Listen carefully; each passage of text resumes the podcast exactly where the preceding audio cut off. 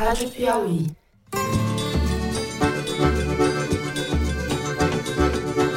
Olá, sejam muito bem-vindos ao Foro de Teresina, o podcast de política da revista Piauí.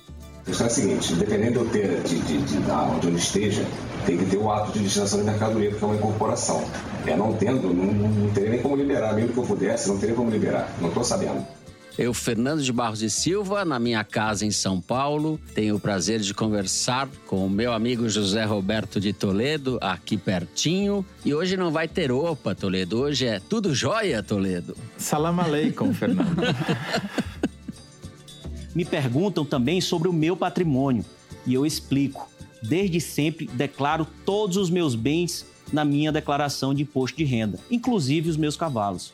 E Thaís Bilenque, que está em Brasília. Salve, salve. Tudo joinha, Thaís Bilenque? Tudo joinha, Fernando. Tudo joinhas. Eu falei que eu ia arrancar a risada da Thaís Bilenque. Ela falou, hoje eu duvido. hoje nunca duvide, Thaís.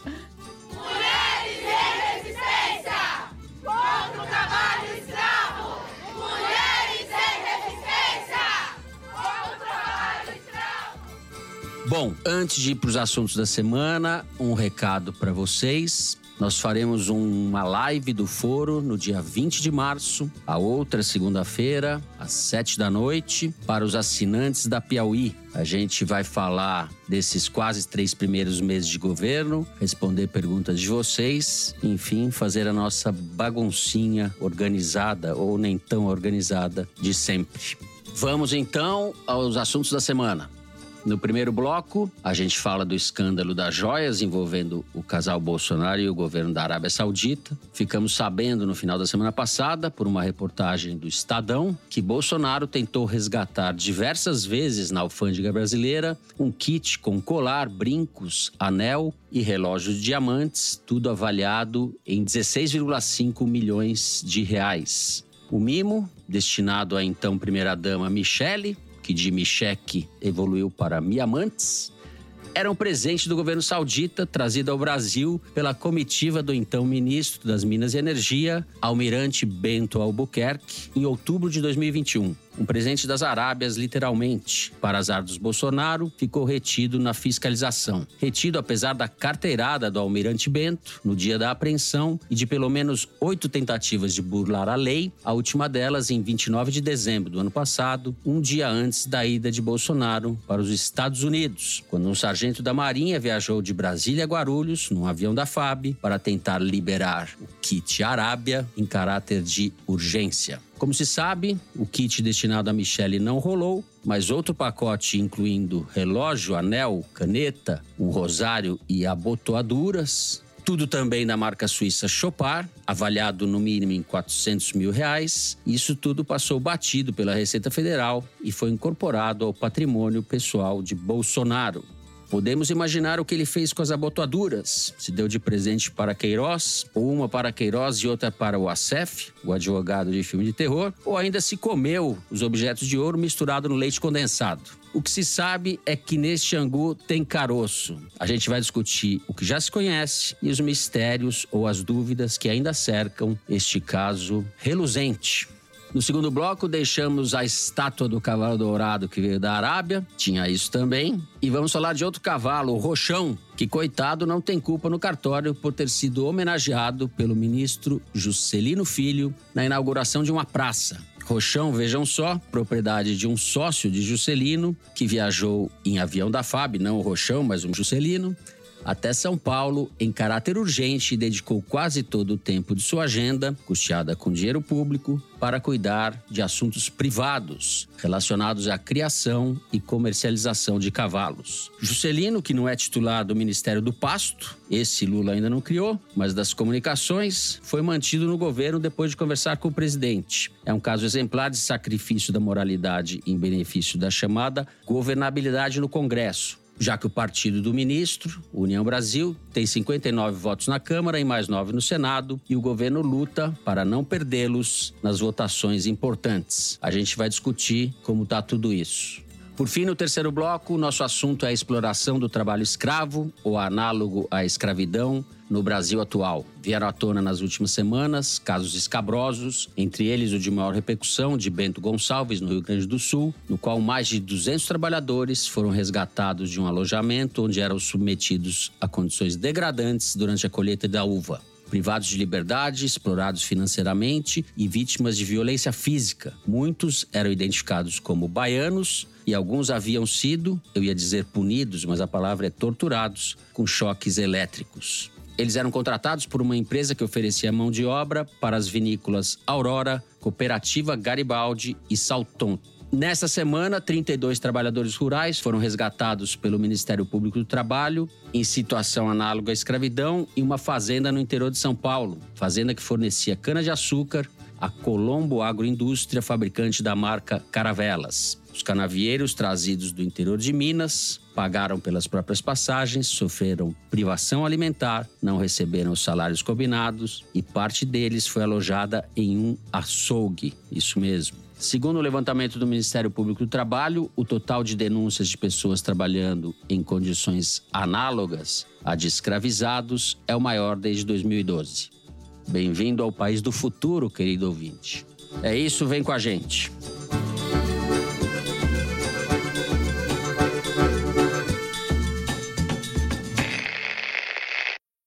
Muito bem, José Roberto de Toledo. Eu fiz aqui um resumo Brilhante, eu diria. Não, resumo precário. Já sabendo ou apostando que você fará uma cronologia melhor para explicar este escândalo e caracterizá-lo, o escândalo dos diamantes. Essa história, Fernando, começa em junho de 2019, quando Bolsonaro tinha seis meses no cargo de presidente, quando ele conhece ou encontra, não sei se pela primeira vez, mas é um encontro significativo com MBS, que é o homem forte do regime saudita, Mohammed bin Salman, aquele do Khashoggi, jornalista, que foi morto e esquartejado dentro da embaixada da Arábia Saudita na Turquia. Pois bem, eles se conhecem lá no G20, no Japão, e a partir daí desenvolvem uma relação que Bolsonaro chamaria como a de quase irmãos. Logo em seguida, no dia 29 de outubro de 2019, o Bolsonaro assinou um acordo com a Arábia Saudita, que previa investimentos de 10 bilhões de dólares do Fundo de Investimento Público Saudita no Brasil, principalmente em infraestrutura e energia, petróleo. O tempo passa e no dia 25 de outubro de 2021, a comitiva do ministro Bento Albuquerque estava deixando o hotel na Arábia Saudita de volta ao Brasil depois de uma viagem de negócios, quando recebe de um emissário do governo saudita pelo menos duas remessas de joias muito caras uma, como você já disse, supostamente endereçada ao Bolsonaro, que tinha ali abotoaduras, caneta, que não era bic, anel, relógio de ouro, um rosário, todos isso estimado em mais ou menos 400 mil reais, e outra muito mais valiosa, com colares e brincos de diamantes avaliados em 3 milhões de euros, o que, como você disse, dá 16,5 milhões de reais. Exatamente no mesmo dia 25, onde estava Bolsonaro? Pergunto eu. E eu mesmo eh, respondo, baseado em reportagem dos valorosos e brilhantes Adriana Fernandes e André Borges, repórteres do Estadão. No mesmo dia, Bolsonaro almoçava onde? Na casa do embaixador da Arábia Saudita no Brasil, em Brasília. E ali fazia uma reunião junto com outros dignatários ou diplomatas dos países do Golfo. E na pauta do almoço estava a venda da refinaria Landolfo Alves, na Bahia, pela Petrobras para Mubadala Capital, que é uma empresa de investimento dos Emirados Árabes pela bagatela de 1 bilhão e 800 milhões de dólares. Então você vê que são negócios bilionários. Aí é bagatela mesmo, porque a avaliação é de que a refinaria valia muito mais do que isso. Exatamente, é uma bagatela, não é uma força de expressão nem um trocadilho infame, é a expressão da realidade, né? E é uma refinaria estratégica, né? Bom, No dia seguinte, a comitiva do Bento Albuquerque desembarca no aeroporto de Guarulhos, em São Paulo. Um dos conjuntos de joias passa batido pela Receita, como você já falou, mas outro, os fiscais da Receita pedem para o auxiliar do ministro Bento Albuquerque, o Márcio André dos Santos Soeiro, passar com a bagagem pelo raio-x. E no raio-x descobre-se dentro da mochila do Marcos André esse conjunto milionário de joias que supostamente eram para Michele Bolsonaro. Por que, que a Receita mandou o cara passar pelo raio-x? Porque o Bento Albuquerque, almirante Bento Albuquerque, como ministro das Minas e Energia, fez pelo menos 26 viagens ao exterior em três anos e cinco meses como ministro. É quase uma viagem para fora a cada mês e meio. A gente pode imaginar que tem muita botoadura por aí, Toledo. O cara visitou Estados Unidos, Áustria, França, Espanha, Israel, Emirados Árabes, Rússia,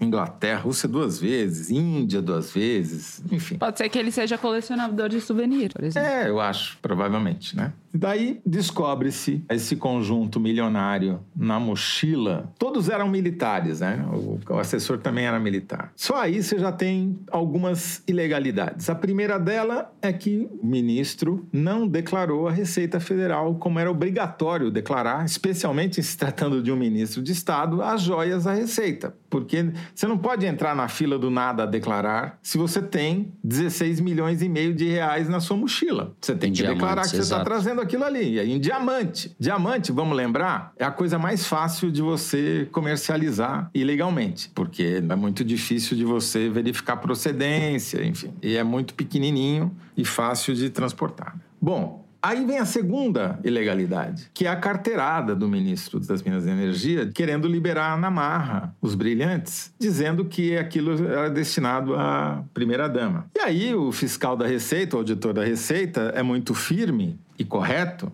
dizendo que não, não é assim que as coisas funcionam. Se isso vai ser incorporado ao patrimônio da União, isso tem que ser declarado e tem que ir para o patrimônio da União e tem um documento que registra a entrada dessas joias que vai para o patrimônio da União. Agora, isso que senhor está querendo fazer é incorporar o patrimônio privado do Bolsonaro. Para fazer isso, você tem que pagar imposto. E esse imposto não é barato. É uma multa de 50% do valor de tudo que exceder mil dólares. Tem 16,5 milhões de reais, ia pagar mais do que o Bolsonaro diz que tem, né? Oficialmente, pelo menos.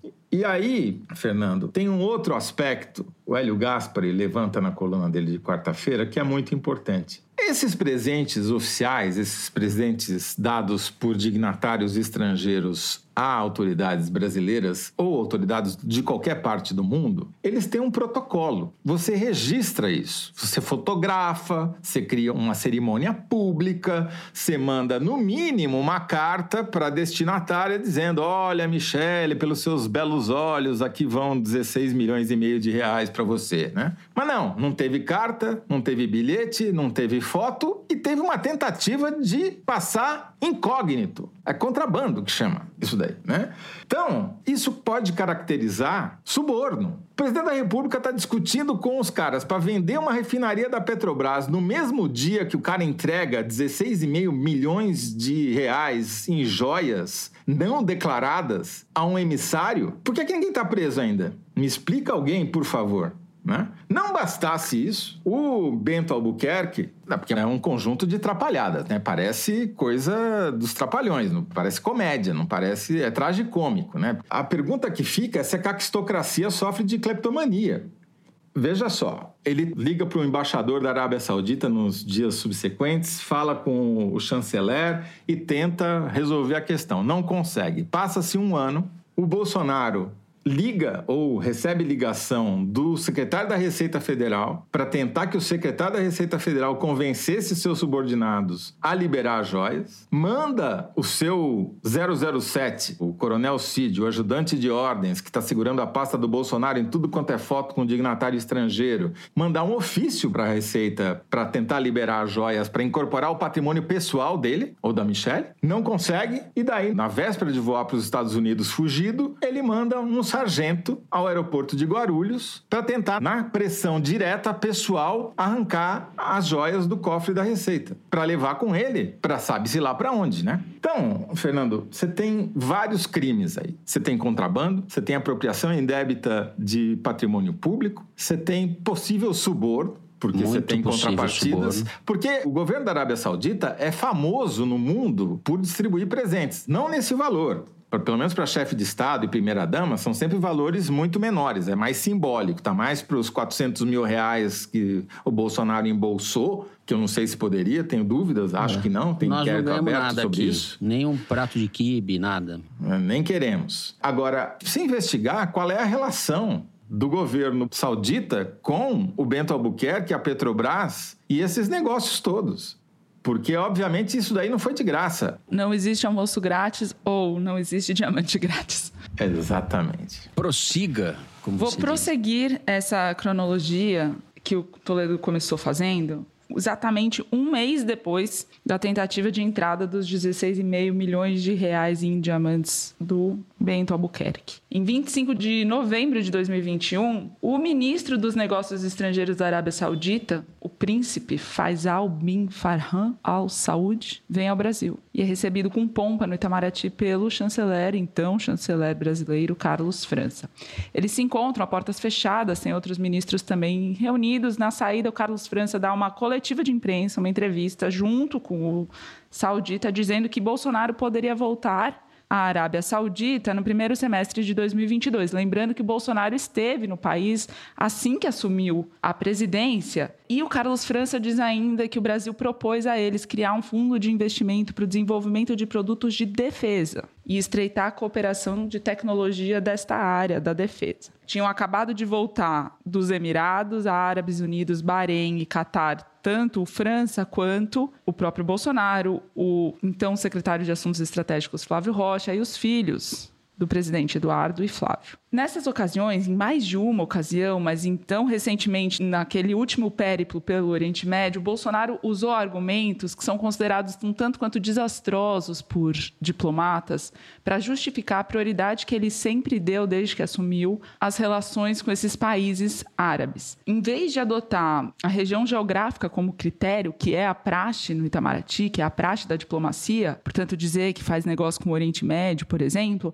ele, nos seus discursos, dizia que estava fazendo parcerias com os países árabes. Acontece que, por exemplo, o Oriente Médio inclui países não árabes, como Turquia e Irã, e quando você negocia, você negocia não porque eles são árabes, mas porque eles estão em determinada localização. E os países árabes, muito pelo contrário, incluem países no norte da África. E ele usa esse argumento para dizer que o mercado árabe era o maior mercado para produtos brasileiros atrás da China e dos Estados Unidos. Então ele pega 22 países, une num bloco que não existe, formalmente, ignora a União Europeia, que se fosse para comparar com o bloco, teria que ser comparado com a União Europeia, mas ele compara o mercado árabe com dois países sozinhos. Comparou banana com maçã, um desastre para relações internacionais. Um dos países que ele visitou e priorizou, abriu embaixada, é o Bahrein, que é o inferninho da Arábia Saudita, que é um país que está a uma ponte de distância da Arábia Saudita, que se tornou um destino frequente do Eduardo Bolsonaro. Ele esteve pelo menos três vezes no Bahrein durante o governo do pai,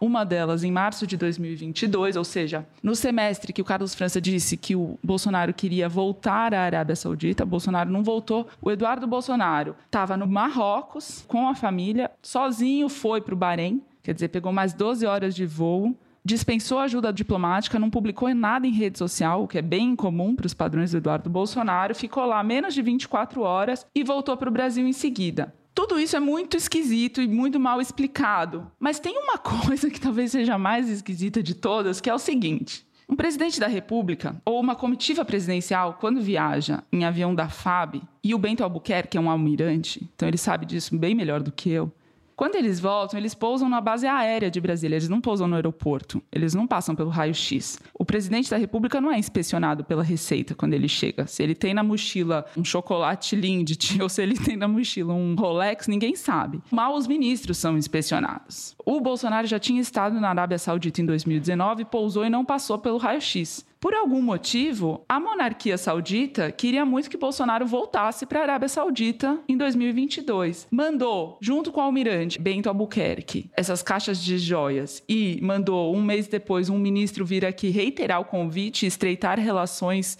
de cooperação na área da defesa. O Bento Albuquerque passou pelo raio-x na sua volta, o que é muito esquisito que ele tenha feito isso e que o estojo mais caro de joias tenha ficado na mochila de um assessor cuja carteirada vale bem menos menos do que a carteirada do próprio ministro. Então, essas coisas todas são, como eu ouvi de um ministro do Judiciário, muito tabajara. É tudo muito mal explicado. O governo Bolsonaro estabeleceu uma relação com esses países que, de nenhum ponto de vista, faz sentido para o Brasil, pelos interesses nacionais. A pergunta que eu faço, Thaís, é a seguinte: será que a União Europeia, que foi preterida nessas comparações que você bem lembrou, da Chopar para os seus dignatários visitantes? Bom, muitas dúvidas, primeiro muitas evidências e essa caracterização de provável suborno, mas pelo que vocês relataram, há muita coisa ainda para se descobrir, né? Coisas boas e coisas novas, digamos assim. Tem uma outra coisa que é a evidência, Fernando, são autoincriminatórias. Primeiro que o Bolsonaro mentiu no sábado ao se referir a esse caso lá nos Estados Unidos, né, onde ele está fugido. Ele disse que não sabia disso, que não sabia da existência desse negócio, que está sendo crucificado. Uhum. Não só sabia, como pediu para o secretário da Receita Federal interceder para reaver as joias. Ele mentiu de novo. Por que, que você mente sobre isso, se você não tem culpa no cartório? E as redes bolsonaristas, segundo o levantamento aqui da Arquimedes, estão fazendo o que elas podem para mudar de assunto. Só estão falando de aumento do preço da gasolina. E sobre esse assunto elas se omitem, porque elas perdem de lavada, obviamente. Uhum. Não tem como defender que a Michelle. Isso... E eu desconfio que a Michelle não tem nada a ver com essa história, viu? Sinceramente. Eu acho que é o Pilatos do Credo nessa história. Né? Ela tem, pelo menos do ponto de vista político, porque é o seguinte: foi um desastre para o Bolsonaro politicamente. Ele ia voltar para o Brasil em meados de março. O Flávio, inclusive, postou e depois apagou, mas antes disso, ele adiou esse retorno, e foi antes da postagem, porque eu apurei isso na segunda-feira. Ele já tinha pedido para os seguranças que o acompanham como ex-presidente nos Estados Unidos, ele já tinha feito um pedido à Casa Civil para que eles ficassem pelo menos até o final de março. Então ele já tinha adiado a volta dele. O 8 de março, Dia da Mulher, que o PL estava pretendendo fazer um grande tour da Michelle, uma grande estreia da Michelle. Ela acabou tendo que fazer um videozinho gravado por Zoom e daí ela fala assim: "Já estou sentindo o cheiro de pão de queijo. Vamos conversar com fulaninha de tal em Belo Horizonte". Coitada. Ela ia rodar o Brasil comer pão de queijo de verdade e depois acabou tendo que sentir cheiro de pão de queijo pelo computador. Então teve um problema, um desastre. Não, não estou discutindo isso. Você tem toda a razão. A Michelle foi para o espaço, foi para as Arábias, o plano de transformar a Michelle em candidata. Mas o problema é, quem garante que essas joias eram para Michelle? Que ela disse que não sabia de nada. Um conjunto ficou guardado no Ministério das Minas e Energia durante um ano. E o outro ficou na Receita, e o cara só vai tentar reaver na véspera de fugir para os Estados Unidos. Talvez a Michelle nem soubesse mesmo. Não, não, claro, eu tô, só derivei para um assunto político porque eu acho importante, inclusive. E acho que esse caso, de novo, revela os métodos ou a falta deles do Bolsonaro e do bolsonarismo. Por quê? Ele conversa na terça-feira, ou alguém dele conversa na terça-feira com o advogado que passou a representá-lo no Supremo, Marcelo Bessa. Eles fazem uma conversa sobre que linha de defesa vão atuar. Ninguém dá retorno nenhum, passa horas. O ACF, como você já mencionou na abertura, Fernando, solta uma nota para defender o Bolsonaro. Ninguém tinha dito para Marcelo Bessa que ia ser ele ou que não ia. Ele estava sendo anunciado pelo partido como advogado do Bolsonaro nessa causa. E o Bolsonaro decide, escala um advogado que é investigado, que precisa ele próprio se defender para defender o Bolsonaro politicamente, para encerrar, a avaliação no PL, no entorno do Valdemar, que se faz é que o Bolsonaro está lascado com essas investigações. Tudo isso é muito ruim para ele judicialmente, politicamente, nem tanto. Para eles é menos importante as consequências jurídicas das estripulias do Bolsonaro. Eles continuam considerando que o Bolsonaro é fundamental para fazer prefeitura na próxima eleição e bancada na seguinte. E a Michelle vai continuar trazendo expectativa de voto para essa turma, na opinião do PL.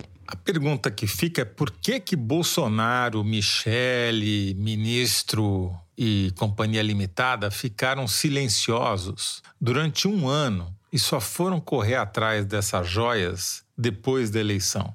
É porque, obviamente, eles tinham medo que o escândalo viesse a público durante a eleição e prejudicasse o Bolsonaro, porque ele sabe que fez algo errado. Ele sabe que se apropriou de joias que não são dele e sabe, pior ainda, que essas joias que supostamente eram para Michele tinham outra finalidade.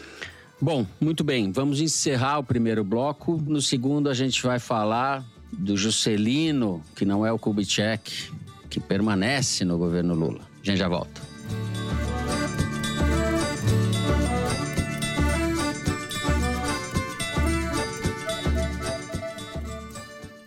Bolsonaro pode ter sido derrotado nas urnas, mas a extrema-direita continua forte no Brasil. O Congresso está ainda mais conservador e não vai ser fácil avançar, especialmente para as mulheres e para outras minorias. Mas essa não é a primeira briga que elas compram. O que as mulheres que mudaram a cara da nossa democracia podem nos ensinar sobre os desafios de hoje? Ouça o podcast Jogo de Cartas, um original da Deezer, produzido pela Rádio Novelo em parceria com o Instituto Update.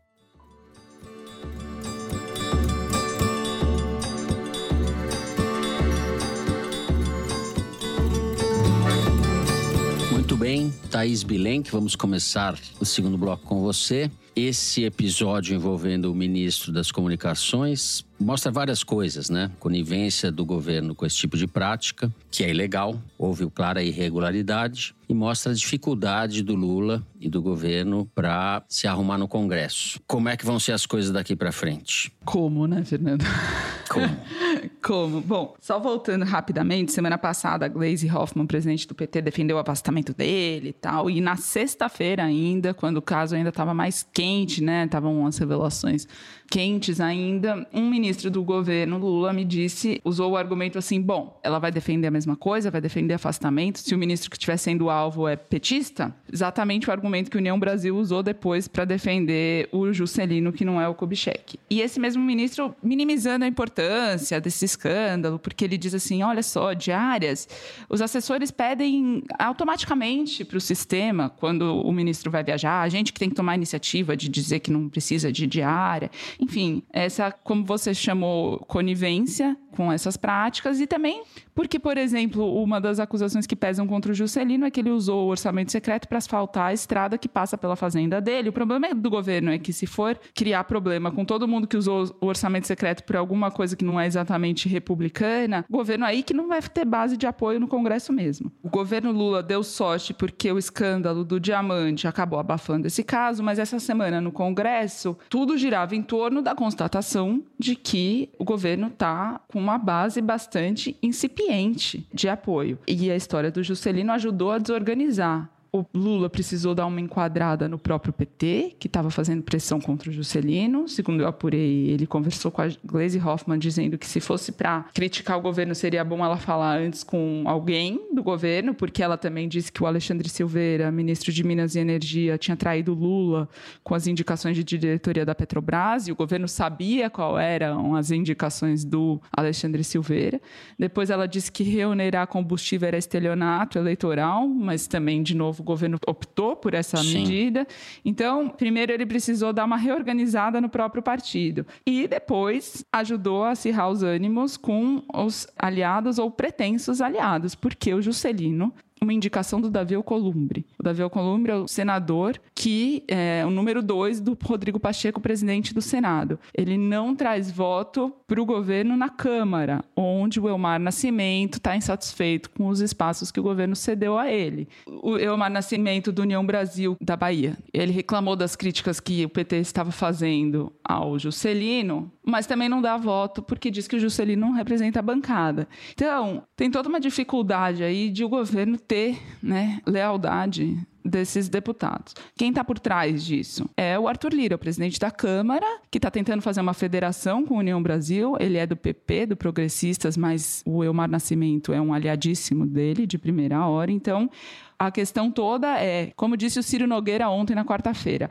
o Arthur Lira não deve nada ao Lula, a reeleição dele como presidente da Câmara estava garantido, o que o governo fez foi não atrapalhar, não lançar um concorrente, porque tinha medo que isso depois virasse alguma retaliação, mas que se o governo tentasse pôr a PEC da transição agora para votar em plenário, ele obviamente não conseguiria. Que o Arthur Lira não vai fazer as vezes de líder do governo como fez no governo Bolsonaro. E que ainda por cima o Lula, segundo ainda o entendimento do Ciro Nogueira, o Lula abriu mão do poder que ele poderia ter sobre o Congresso ao transformar metade do orçamento secreto em emenda impositiva que não depende do governo para ser executada. O que, que se tira de tudo isso? E aí, agora, citando líderes do governo do PT, portanto, não da oposição, como Ciro Nogueira. Uhum. Existe uma disputa sonora entre o Arthur Lira e o Pacheco por protagonismo no Congresso. Se o texto da reforma tributária que vai ser tramitado vai ser o do Senado ou se vai ser o da Câmara. Se medida provisória vai ser comissão mista ou vai ser sem comissão. É assim, um tanto de coisa técnica de quem vive no dia a dia do Congresso que eles estão disputando. E tudo começou na própria eleição deles próprios para se reelegerem presidentes de uma casa e de outra, porque eles tinham um acordo entre eles que um ajudaria o outro. O Arthur Lira ficou com tudo e o Pacheco suou frio ali com a candidatura do Rogério Marinho. Tem essa questão das CPIs agora, que talvez nem todo mundo que acompanha muito o dia a dia do Congresso entende. Por que, que o governo não quer, de jeito nenhum, a instalação da CPI do 8 de janeiro? O Randolph Rodrigues, líder do governo no Senado, diz que essa CPI do 8 de janeiro serviria para obstruir as investigações e, mais que isso, né, ela serviria de holofote para a oposição. Aí, o que, que eles fazem? Eles já estão articulando outras cinco CPIs na Câmara contra o bolsonarismo, a CPI da joia, a CPI disso, daquilo, daquilo outro. Tudo para mostrar que, na verdade, essa base de apoio está bastante refém ainda, né? Eles não estão conseguindo ditar pauta, ditar o debate, ditar a agenda. Não tiveram teste de votação ainda para saber o tamanho do apoio que o Lula tem. O que se sabe é o apoio do Lira. Mal, mal estão conseguindo controlar as discussões do que, que é prioridade. Está agora em negociação de presidente de comissão. O próprio governo ainda não está certo do apoio que ele tem no Congresso. Muito bem. José Roberto de Toledo. Tampouco o apresentador está certo do apoio que ele tem na bancada, mas passo a palavra no escuro a você. Fernando, a nossa relação é uma relação de quase irmãos, assim, tipo MBS e Bolsonaro. Vamos dar números ao que a Thaís acabou de falar. Uhum. A federação do PT, com o PCdoB e o PV, tem 81 dos 513 deputados federais. Se você soma tudo aquilo que pode, com muita generosidade, ser chamado de esquerda, PDT, PSB, PSOL e Rede, Avante, Solidariedade e PROS, dá mais 59 votos. Soma tudo, dá 140. 140 não garante nem o não impeachment do Lula. Ele precisa de 171 ou 172 para não ser empichado. Então, tá ferrado, tá certo? Essa é a situação real. Aí começa o aluguel, né? Os partidos que eu vou alugar para ter votos na Câmara. Então, como é que ele aluga? Paga em ministério. MDB, né? Tem Ministério dos Transportes, entre outros. 42 votos. PSD tem Ministério das Minas e Energia, outros 42 votos. Juntos dá 84. Soma dá 224 votos. 224 votos, como bem diz o Arthur Lira, presidente da Câmara, não é nem metade dos votos da Câmara. Então, se tem uma votação com presença maciça dos deputados em plenário e precisa de maioria simples, esses 224 votos não garantem maioria para o governo Lula. Aí vem União Brasil, que, vamos lembrar, é a união do PSL, que era o partido do Bolsonaro, com o DEM, que é historicamente inimigo do PT na Câmara. União Brasil tem mais 59 votos. É um partido completamente rachado, dividido, tem alas múltiplas. E se ele tivesse apoio total do União Brasil, que é o partido do ministro Juscelino das Comunicações, ele chegaria a 283 votos, que daria maioria simples, mas não daria ainda maioria necessária para ele aprovar reformas constitucionais como a reforma tributária. Para chegar nesses votos, ele precisaria ainda somar os 16 votos do Podemos mais PSC, que estão juntos, mais quatro do Patriotas e ainda roubar votos do republicanos, para não depender do PP do Arthur Lira ou do PL do Bolsonaro. Então, é uma situação muito complicada e difícil do governo Lula na Câmara dos Deputados. Quando o Arthur Lira diz que o governo não tem votos sequer para aprovar projeto com maioria simples, ele tem razão, a aritmética está do lado dele, né? Então, por isso que mesmo que o Juscelino não represente a totalidade dos votos do União Brasil, os poucos votos que ele representa, não só no União Brasil, mas vamos lembrar, o grande parceiro do Juscelino é o Weverton Rocha do PDT. Né? Tem troca de chumbo entre eles em cargos nas bancadas, parentes, empregados um pelo outro, etc, etc.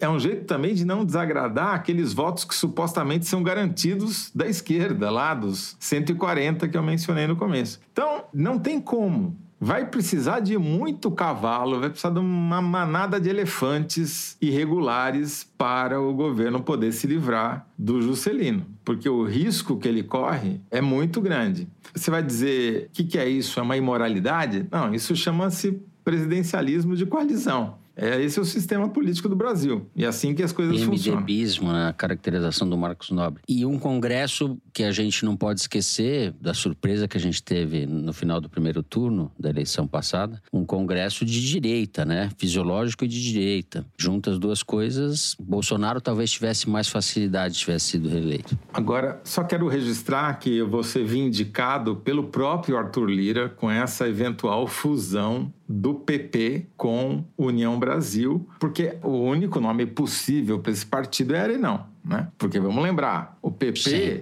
vem do PDS, que vem da Arena. Não tem outro nome, não vai ter mais discussão, centrão, nada disso. É Arenão mesmo. Então vai, a história já está feita de Rochão a Arenão. A gente encerra o segundo bloco do programa. Depois do intervalo, vamos falar do crescimento das denúncias de exploração do trabalho análogo à escravidão. A gente já volta.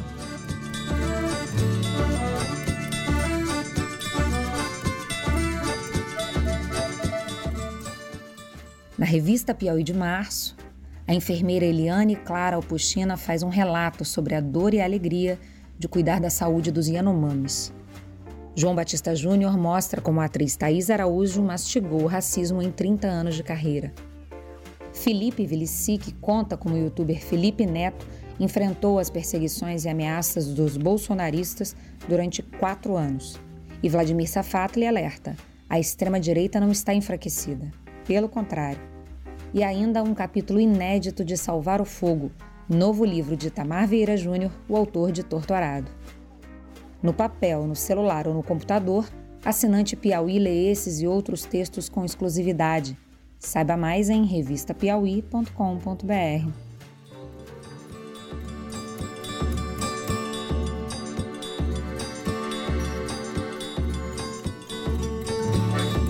bem, Thais Bilenque. Segundo o Ministério do Trabalho, mais de 500 pessoas, 523, já foram resgatadas de trabalho análogo à escravidão este ano, este ano que mal começou.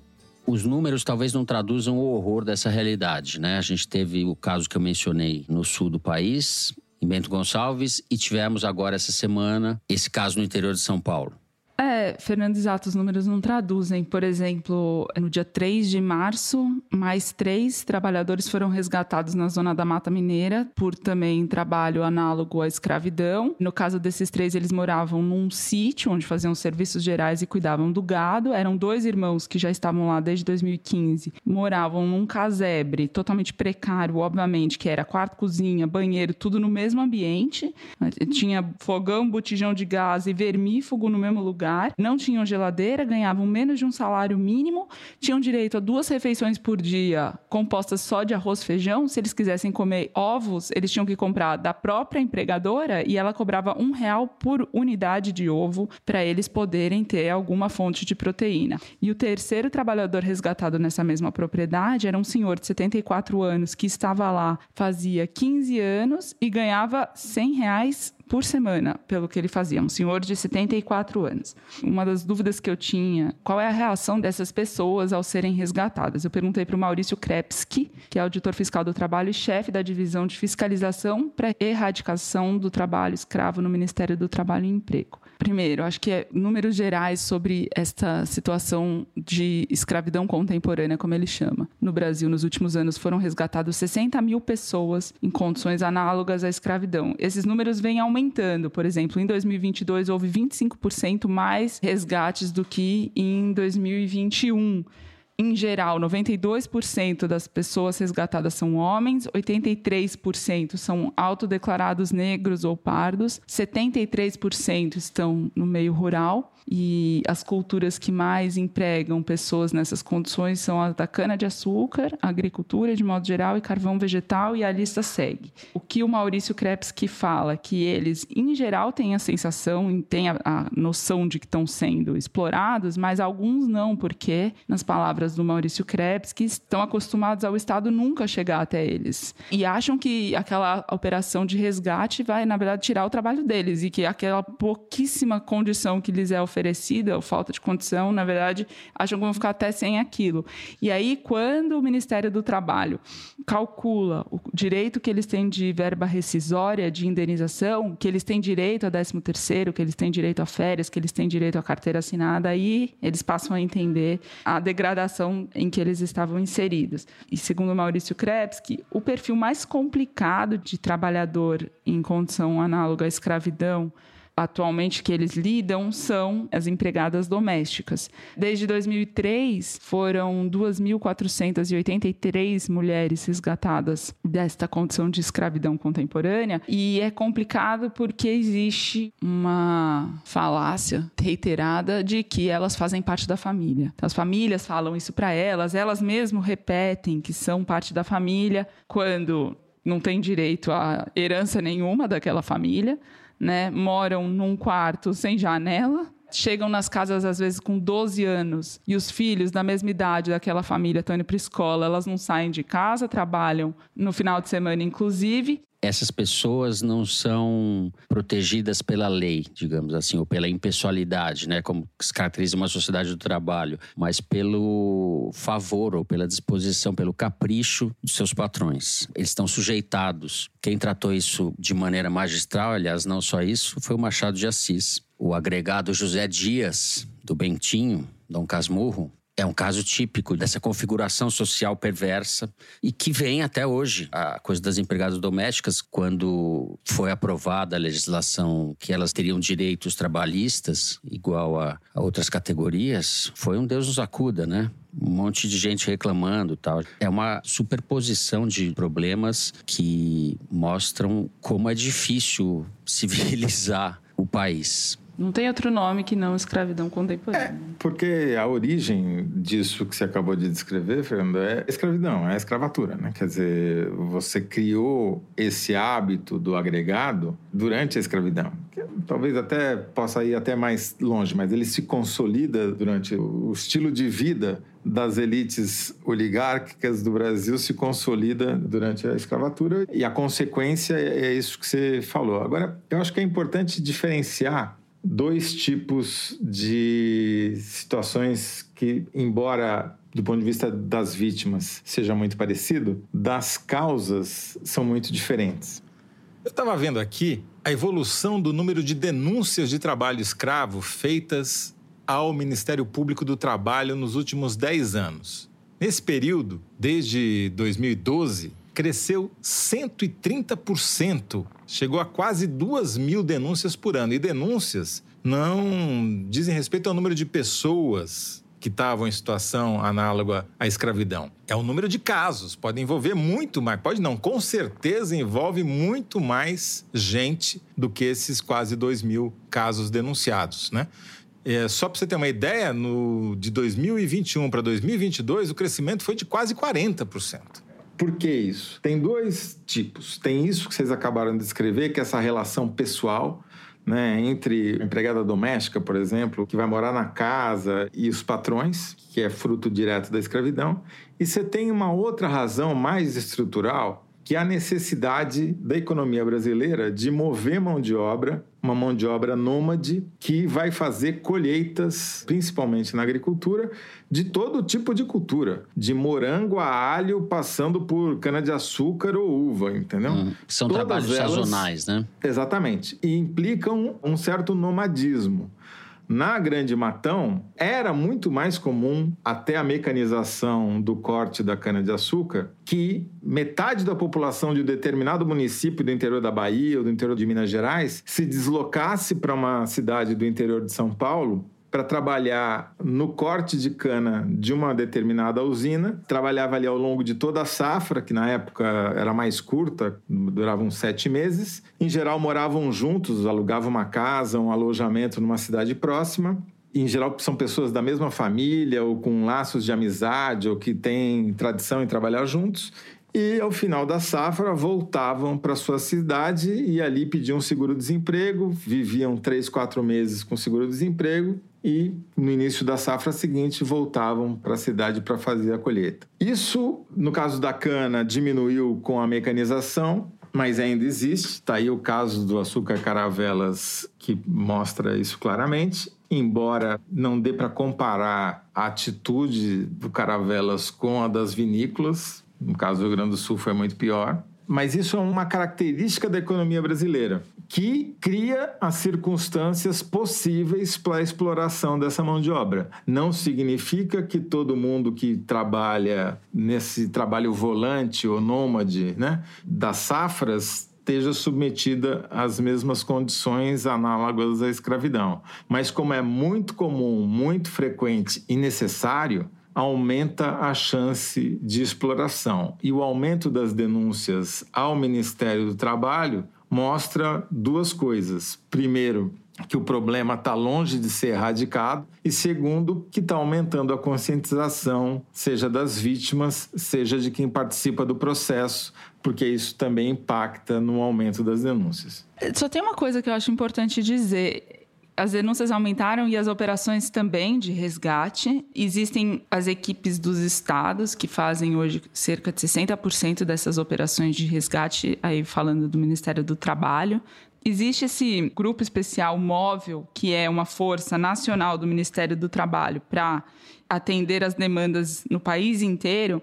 E eles são formados por sabe quantas pessoas para fazer esse tipo de operação? 24. Eram 12 pessoas em 2017, eles são 24 agora, e não porque o governo Bolsonaro contratou mais 12, ou o governo Temer.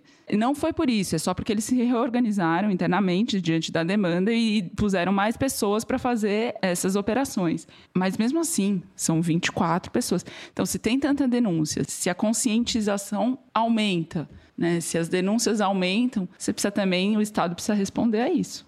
É. Isso que a gente nem falou do trabalho precarizado fora da CLT, que se expande, que é uma realidade que veio para ficar nas economias do mundo inteiro, em especial do Brasil. Aqui, os tempos históricos se condensam desde o trabalho propriamente análogo à escravidão até esses trabalhos precarizados que são ultramodernos, no sentido ultracontemporâneos, e que têm características inaceitáveis também. Né? A economia que muitos chamam de economias pós-crescimento, né? que a gente entrou no mundo pós-crescimento, que as taxas de crescimento serão mínimas, que as pessoas estarão submetidas a esse tipo de coisa cada vez mais. E só para deixar claro como a modernidade convive com a escravidão moderna, só na Grande Matão, aqui no interior de São Paulo, foram mais de 300 denúncias no ano passado. Só encontra paralelo com Minas Gerais, onde também houve mais de 300 denúncias. Muito bem, a gente vai encerrar aqui o terceiro bloco do programa. Vamos para mais um intervalo e na volta direto para o Kinder Ovo. A gente já volta.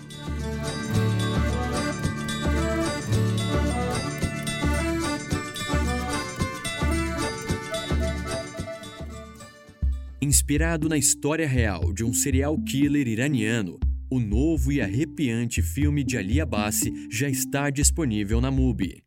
Holy Spider acompanha uma jornalista que investiga os misteriosos assassinatos das profissionais do sexo que assolam uma cidade sagrada no Irã.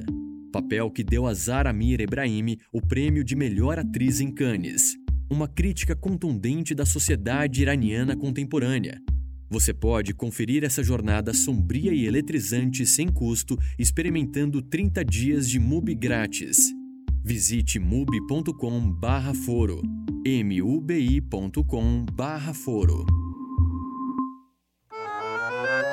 Muito bem, chegada a hora do momento Kinder Ovo.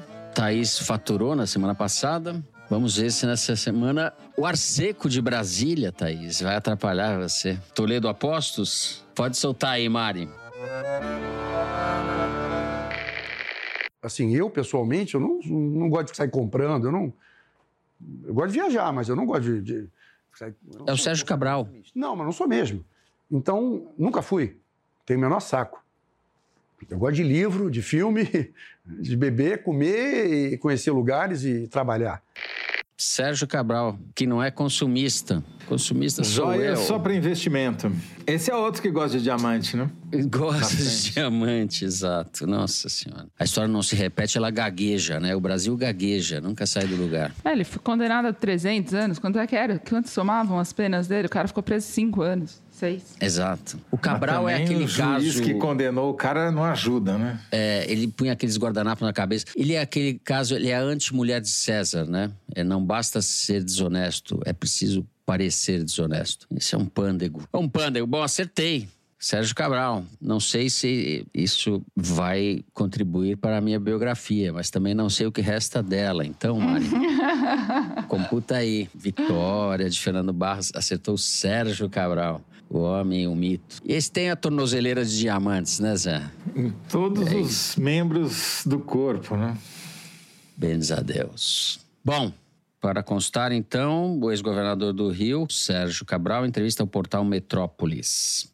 Muito bem, vamos para o momento cabeção, que vocês tanto gostam. Momento cabeção. Nós vamos começar com o cabeção da turma, José Roberto Toledo. Bom, eu vou começar com o momento cabeção com o momento cabecinha, que é indicando uma série chamada Tá. Your Honor, que é uma série que está na Prime Video, que vale pela atuação do Brian Cranston, que é, para quem não se lembra, o ator principal de Breaking Bad. Nessa série, ele faz o papel de um juiz que cai em desgraça e sofre uma tragédia e é envolvido com a máfia. É uma série muito bem feita e muito acima da média. Recomendo, está na segunda temporada.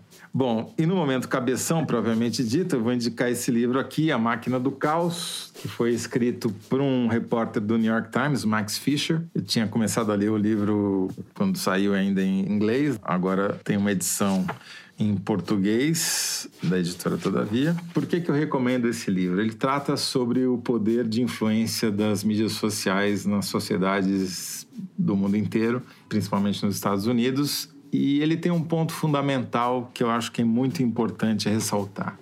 Não se trata apenas de as mídias sociais propiciarem a oportunidade e os meios para os agentes da desinformação atuarem. Elas não são apenas, como elas gostam de se defender, dizendo somos um livro e o que vai dentro do livro não é problema nosso, né? Somos como se fosse a gráfica que imprime o livro. Não é verdade. O que o livro mostra é que os mecanismos internos das redes sociais, o chamado algoritmo, ou mesmo a inteligência artificial que rege esses mecanismos, são fundamentais para propagar a desinformação. Ou, como ele próprio diz aqui, o autor num trecho, né? Para a inteligência artificial que gerencia uma plataforma de mídias sociais, a conclusão é óbvia. Mães interessadas em questões de saúde vão passar muito mais tempo na rede se entrarem em grupos anti-vacina. Assim, promover esses grupos por meio de qualquer método que conquiste a atenção dos usuários impulsionará o engajamento. De resta, que é um dos personagens aqui, sabia que se estivesse certa, o Facebook não vinha só satisfazendo os extremistas anti-vacinação, estava criando esses extremistas. Uhum. E esse que eu acho que é o ponto fundamental que demonstra a culpa das mídias sociais no caos em que a gente vive hoje. Muito bem. Você recebeu o livro antes de mim, eu recebi ontem. Está na minha lista. Esse aqui. Agora a série também. O Toledo pautando a turma aqui. Thaís Bilenque, a gente soube que você foi ao Eu show do Chico ficar- Buarque na semana passada. Foi vista. Foi vista lá, show né? do Chico Buarque. Não, mas eu vou ficar no tema racismo, que não estamos prontos ainda para superá-lo. Então, vou indicar Memórias da Plantação da Grada Quilomba. Lembro muito da exposição que ela fez uns anos atrás na Pinacoteca, de uma reencenação do complexo de Édipo. Como é genial e como que ela consegue refletir sobre o racismo na composição psíquica das pessoas e na forma como a gente reproduz o racismo nos nossos pequenos atos cotidianos e então acho que nunca é tarde o livro não é um lançamento mas é sempre bom se instruir essa é minha dica Eu li esse livro. Ela é muito boa, essa autora. É uma autora portuguesa, né? Que é uma artista, é uma psicanalista, uma psicóloga também, que foi morar em Berlim, veio para Flip já. É uma mulher negra e as coisas que ela fala sobre a sensação de exclusão dela em Portugal, eu lembro nesse livro como ela vivia o racismo em Portugal. Ela só percebeu isso quando foi para a Alemanha. É muito interessante mesmo. E ela disse já mais de uma vez, acho, que o Brasil é uma experiência colonial bem sucedida, né? O terceiro bloco do nosso programa, mais ou menos, prova isso. exato Depois dessas dicas, acho que eu não tenho mais nenhuma dica. Eu li várias coisinhas aí nas férias. Eu vou dar uma dica de uma autora francesa que é a Yasmina Reza. Um livrinho que saiu recentemente pela editora Ainé, que é uma ótima editora e da qual a gente pouco fala. E o livro tem o título que eu gosto muito, que chama Felizes os Felizes. É um romancezinho, mas pode ser lido também como uma sucessão de contos. Cada conto ou cada capítulo tem o nome de uma pessoa e trata de diversos desencontros de casais, pais e filhos, etc. Mas escrito com uma prosa assim de uma vivacidade impressionante. Vale a pena. Ela diz aqui, um dos personagens diz a certa altura que ser feliz é um talento. E os protagonistas deste romance, nenhum deles parece possuí-lo. É um livrinho muito bom. Vou indicar para terminar um livro que ainda não saiu, mas está para sair, mas que eu li porque fiz a orelha, então um pouco cabotino, que é O Girassol que nos tinge, da editora Fósforo, escrito pelo jornalista Oscar Pilagalo, e é uma reconstituição da campanha das diretas já entre 1983 e 84, quando desde a apresentação da emenda do Dante Oliveira em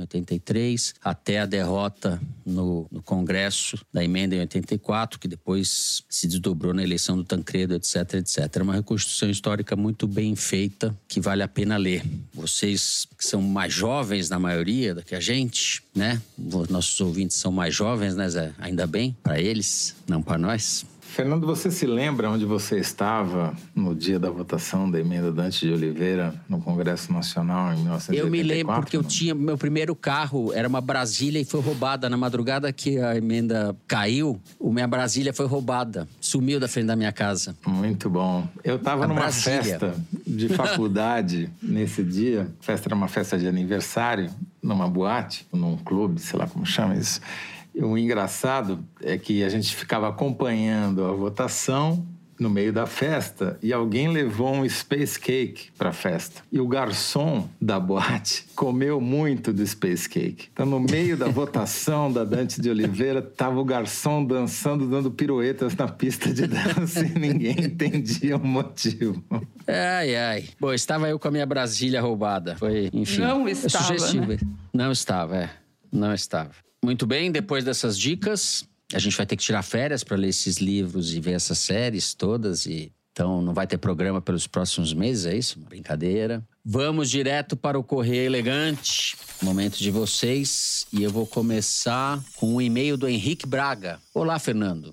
Há pouco mais de um ano escrevi em seu socorro. À época, você demonstrava um louvável constrangimento ao nos pedir cinco estrelas, embora cada uma delas fosse mais do que justa. Hoje escrevo para parabenizar não apenas seu retorno magnânimo, grandioso como Ulisses ou Tieta a escolher, mas sobretudo sua altivez de, ao fim do programa passado, confessar: eu estava com saudades de pedir five stars. Eu falei isso. Para ouvintes mais atentos, foi, além de um lindo exemplo de superação, uma amostra de quanto uns dias de descanso ajudam a colocar a cabeça no lugar e reconhecer nosso próprio valor. Parabéns! Se possível, mande um abraço à minha conja Karina e meus amigos Renan, Grego, Fabrício e Carrilho. Está dado um abraço a todos. Valentes professores desta nação machucada. Grande abraço a vocês todos. Five stars para sua cartinha também. Mas eu continuo constrangido em pedir cinco estrelas. Emília Souza comentou no nosso canal do YouTube. Não sei se apaixonei-me por vocês pela sonoridade das vozes, pela didática amorosa da análise de fatos tão difíceis, ou se é alguma carência afetiva que certamente desenvolvi durante os quase 60 anos de vida. Mas, seja o que for, vocês me dão esperança de viver dias menos turbulentos e mais ensolarados quando finalmente teremos um pouco de paz neste país. Não sei que país que ela vive. Brincadeira. É. Este país imaginário. Passárgada. Eu tenho um longo e-mail da Giovana Andrade, que é daqueles e-mails que a Thaís gosta. Comecei a ouvir o Casais, Foro de Teresina quando meu namoros, amigo Bruno, vai. Teresino de Carteirinha, disse que minha voz era parecida com a da Thaís, a querida Thaís, e tive que tirar a prova. Confesso que não concordei, porque meu sotaque curitibano é distante da fala paulistana da melhor repórter de política da podosfera. Mas me senti lisonjeada com a comparação. Desde então, vocês têm sido minha companhia, hora de pessimismo completo, hora de esperança irremediável, tanto no cenário político quanto na vida pessoal. Porque, como tantos outros ouvintes, eu também compartilhei a escuta do foro com interesses amorosos que não floresceram. E por vezes, ouvir a melodia do João Jabassi me causou uma certa melancolia pelas histórias interrompidas abruptamente. E aí ela abre um parênteses e diz: Um abraço, Gabriel. Mas resolvi escrever este e-mail para agradecer pela companhia e pedir para que me desejem um feliz aniversário no dia 9 de março, vulgo hoje, quinta-feira, quando completo 28 anos. Peço também para que mandem um abraço para o Bruno, amigo de todas as horas que me apresentou o mundo dos javaporcos, Kinder Ovos e Momentos Cabeção. E ao desencontro amoroso da vez, que não será nomeado, deixo até quem sabe na voz de Gal Costa e a saudade dos bons momentos compartilhados. Obrigado e um beijo. Giovana, eu, assim, não sei se a gente tem a voz parecida ou não. A gente pode cantar juntas, mas eu tô contigo, eu não abro o céu das minhas. Ah, a Giovana vai ter. Tem 28 anos, tem muito desencontro amoroso ainda pela frente. Fique tranquila, Giovana. Bom, a gente termina assim o programa de hoje. Se você gostou, não deixa de dar o quê, Thaís? Five stars. no Spotify. Segue a gente no Apple Podcast, na Amazon Music, favorita no Deezer. Se inscreve no Google Podcast, no Castbox ou no YouTube. O Foro de Teresina é uma produção da Rádio Novelo para a revista Piauí, com a coordenação geral da Evelyn Argenta. A direção é da Mari Faria e a produção do Marcos Amoroso. O apoio de produção é da Natália Silva, a edição é da Evelyn Argenta e do Tiago Picado. A finalização e a mixagem são do Luiz Rodrigues e do João Jabassi, do Pipoca Sound. Jabassi, que é também o intérprete da nossa melodia tema, composta por Vânia Salles e Beto Boreno. A nossa coordenação digital é feita pela Fecris Vasconcelos e pela Bia Ribeiro. A checagem do programa é do João Felipe Carvalho e a ilustração no site do Fernando Carval. O Foro de Teresina foi gravado nas nossas casas e em Brasília. E eu me despeço dos meus amigos. José Roberto de Toledo. Tchau, Toledo. Ô, Fernando, eu vou abrir, vou fazer um desaforo tardio aqui. Ah, só avisar parte dos nossos ouvintes que não conseguiram ouvir o foro no seu tocador predileto semana passada que isso se deveu a uma mudança de publicador, uma coisa tecnológica aí, mas esperamos que essa semana as coisas se normalizem. Não nos deixe sós, já diria Collor. Ah, essa semana eles estão condenados a nos ouvir. Thaís Bilenque. Tchau, Thaís. Tudo joinha, gente. Tchauzinho. joinha, joinha. É isso, gente. Ótima semana a todos e até a semana que vem.